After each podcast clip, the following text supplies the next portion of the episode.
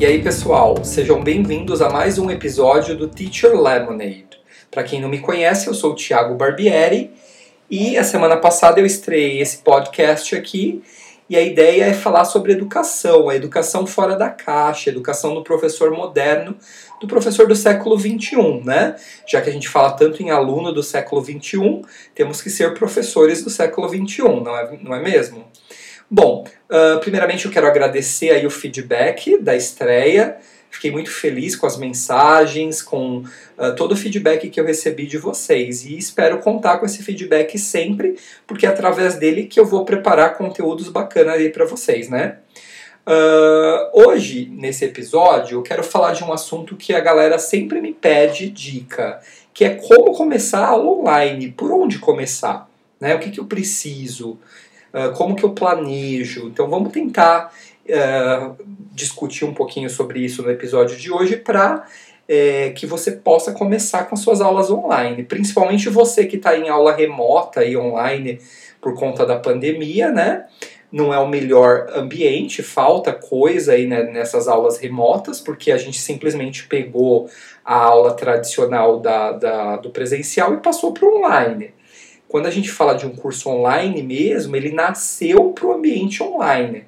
Todo o planejamento, toda a estrutura, ela foi feita de forma que uh, funcionasse no ambiente online, né? Então, por isso que às vezes hoje em dia muita gente critica a aula online aí por conta da pandemia, tem muito professor desesperado, porque na verdade você está fazendo uma aula remota, né? Você está fazendo uma adaptação porque a escola fechou. Já no curso online, a gente prepara o curso para ele funcionar em todas as formas no ambiente virtual, tá? Então, a primeira coisa que a gente tem que entender é que quando eu falo de aula online, eu posso ter dois tipos de aula.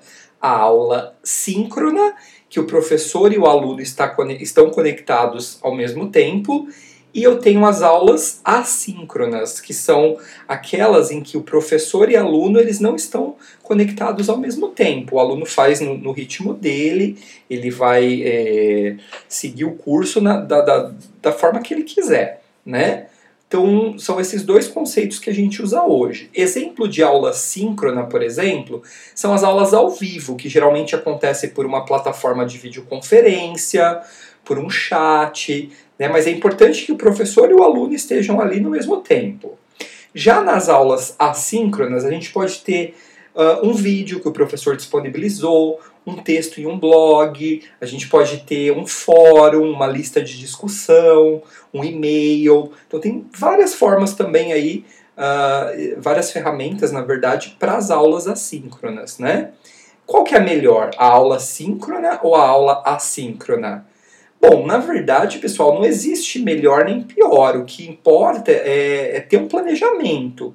Eu acho que desde que, em qualquer formato que você escolha criar o seu curso, é, tanto a aula síncrona quanto a assíncrona, ela vai funcionar. Se você planejar, se você organizar, vai funcionar, né? Outra coisa, tem muito curso que combina aula síncrona e aula assíncrona. Então, você também pode optar por esse caminho, né? Então, uh, qualquer uma das três maneiras, você consegue ter um resultado bacana se você se esforçar. Uh, vou falar da minha experiência. Minha experiência é com aulas síncronas, as minhas aulas particulares de inglês, né? O curso que eu desenvolvi, ele funciona uh, através da aula ao vivo. Eu uso uma ferramenta de videoconferência, o Zoom, né? E marco com os meus alunos num dia, um horário, e a gente tem toda a nossa interação ali através daquela videoconferência. Toda a aula é montada para funcionar na ferramenta de videoconferência, né? Então, o que, eu preciso, por exemplo, para começar a dar uma aula aí uh, por videoconferência? Primeiramente, o equipamento. Então, a gente vai precisar de um computador com uma webcam, com um microfone e uma conexão de internet. É o mínimo que você precisa ali para começar a dar suas aulas. Lógico que ainda falando de equipamento, a gente pode melhorar essa experiência. A gente pode ter um microfone externo melhor, a gente pode ter uma câmera externa, a gente pode utilizar um headset mais elaborado, que vai, por exemplo, abafar ruídos externos. A gente pode trabalhar com um mouse sem fio, a gente pode trabalhar com um segundo monitor para que você consiga espelhar o seu material.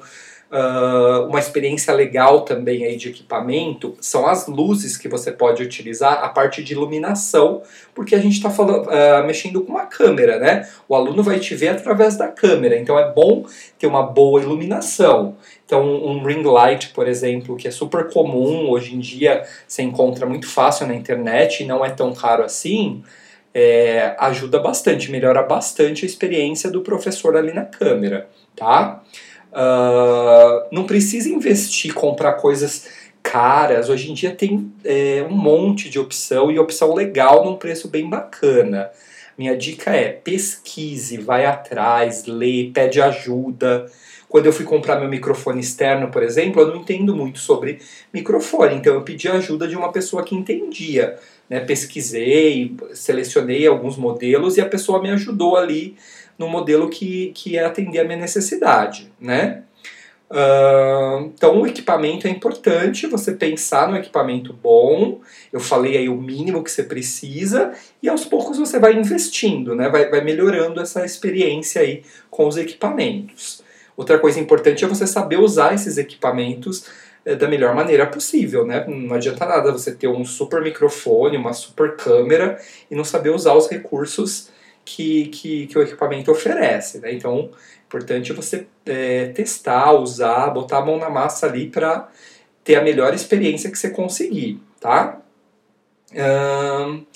depois a gente parte para o software, né? falando do, do programa.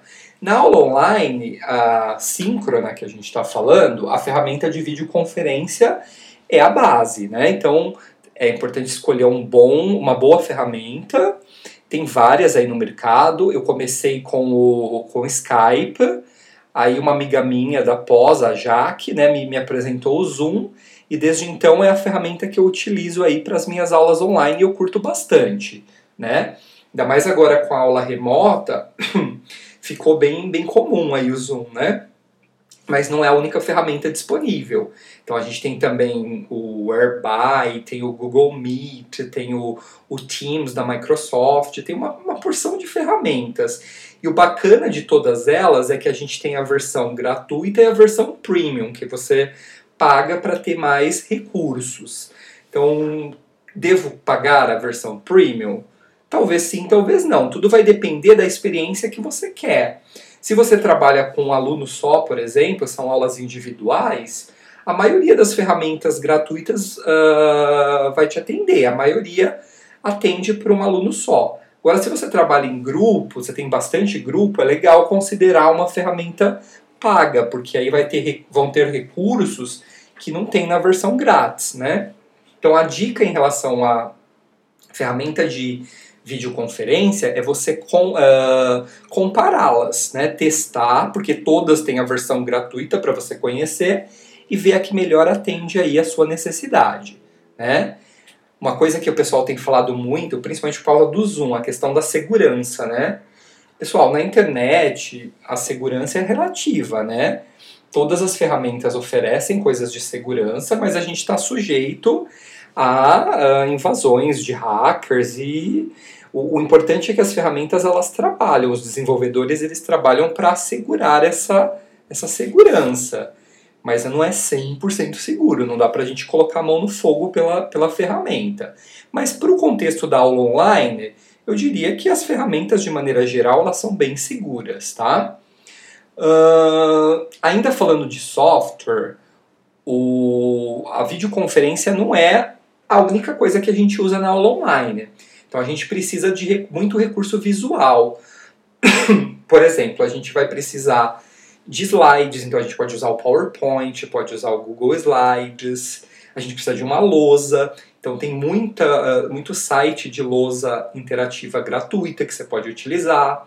Tem um programinha de, de lousa interativa, que é o Active Inspire, que muitos professores utilizam e é, é uma ferramenta bem bacana que você pode baixar gratuitamente e utilizar para aula online, né? Uh, ele não é, um, não é um programa de aula online, né? Ele é, na verdade, para aquelas lousas interativas, mas como é grátis para o online, a gente consegue utilizar também. E eu também uso, uso o Google uh, Classroom, que eu acho bem legal para organizar uh, o material dos alunos, as atividades, a agenda, mandar um recado. Então é uma ferramenta do Google grátis, né? Uh, que você pode utilizar nas aulas online também. Uh, um drive na, na, nuvem é legal ter também para você compartilhar arquivos com os alunos, né? Uh, eu gosto bastante das ferramentas do Google, não só pelo fato delas serem gratuitas, mas por elas serem bem intuitivas e fáceis de utilizar. Né? O Gmail é bem popular, quase todo mundo tem. Se o aluno não tiver, é fácil de criar também. Então uh, eu uso bastante para minha, uh, as minhas aulas online. Tá? É, então, de hardware e software, essas são as dicas. E uma dica envolvendo tanto hardware quanto software é sempre ter um plano B. Então, por exemplo, eu trabalho com o Zoom, mas o meu plano B é o Google Meet. Então, se algum dia falha o Zoom, eu vou para o Google Meet e eu não perco aquela aula. Né? Então, a mesma coisa serve para os outros elementos, internet. Eu tenho a internet aqui de casa e o meu pacote de dados do celular ele é um pouquinho melhor. Eu já investi num pacote melhor porque se um dia eu falhar a internet de casa, eu posso usar a internet do celular para fazer a aula sem nenhum problema, né? Uh, então é importante sempre ter um plano B, porque tecnologia é uma maravilha, mas a gente é, pode ter problema porque pode falhar, né? Não, não, não tem como, por mais que, que cada vez esses, uh, tanto os equipamentos quanto os programas eles estão melhores, pode falhar, né? Então é importante sempre ter esse, esse plano B. Bom, então esse é o primeiro passo. Você seleciona o hardware e o software que você vai utilizar, testa bastante. Uma habilidade que a gente tem que desenvolver como professor online é ser meio que um suporte técnico para o aluno. Tá? Não precisa ser um expert, assim, saber tudo e mais um pouco, mas também você precisa conhecer o mínimo ali. É, saber um pouquinho de como melhorar o vídeo quando está travando a conexão, uh, todas essas coisinhas, clicar no áudio, clicar no vídeo, tem que ensinar o aluno, né? Porque nem todo mundo vai entender disso. Então, uma, uma característica importante do professor online é saber um pouquinho de tecnologia. Se você não é muito fã de tecnologia, uh, não, não, fã não é a palavra, mas se você não, não manja muito de tecnologia, primeiro passo é começar a estudar um pouquinho, testar, usar equipamento, usar programa antes de começar suas aulas online, tá? Bom, eh, essa primeira fase da seleção do equipamento e do software, depois a gente passa para a estruturação do curso. Então é importante você saber é, como que você vai dividir as suas aulas, se vão ser por módulos, quanto tempo que vai ser a sua aula, uh, que materiais você vai utilizar, vai ser um curso que usa só material digital, você vai disponibilizar vídeos, e-books, você vai criar esse conteúdo para o seu aluno, ou vai pegar um já pronto para o aluno utilizar. Né? Lembrando que se você for pegar pronto, tem toda a questão de direito autoral, então é importante que tenha a forma do aluno comprar esse, esse produto digital. Né? Uh, então tem que tomar cuidado com todas essas, essas questões, porque a qualidade do curso, a, a, o, o bom funcionamento do seu curso depende desse planejamento também. Um exemplo, no meu caso, uh, nas aulas de inglês, eu, eu adoto uma série de livros então o aluno ele compra o livro físico, né? Eu tenho a minha cópia também, uh, porque eu acho importante, eu acho legal, é um norte ali para o aluno estudar depois fora da aula também, mostra a, a ideia de começo, meio e fim do, do, do curso, mas eu não fico só no, no, no livro físico, a gente tem vários uh, recursos extras que eu levo para aula, e-books, materiais que eu crio, materiais que eu pego da internet. Então é bem legal ter essa variedade aí, mas eu não abro mão do livro físico porque eu acho que é legal. Né? Inclusive, estudos mostram que, mesmo na, no curso online, o aluno tendo um material físico ajuda ele ter essa linearidade aí, mostra o começo, meio e fim do curso. Tá? uma outra dica é estudar, treinar, fazer uh, assistir palestras, fazer cursos de como dar aula online, né? Então tem muita gente boa aí no mercado do, do, do ou de outras áreas também com cursos para professores que querem dar aula online, né? Deixo aqui a minha recomendação de um parceiro meu, o Júlio Vieitas, né? Então você pode acessar lá o site Júlio Vieitas Consultoria para conhecer o trabalho do Júlio. Ele tem vários cursos e artigos aí para quem quer dar aula online, tá bom?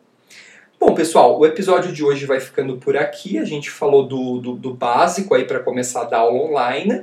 Lembrando que nesses primeiros episódios eu estou fazendo uma série sobre dicas para aulas online. O podcast não é apenas sobre aula online, são esses primeiros episódios que eu estou falando sobre isso, né?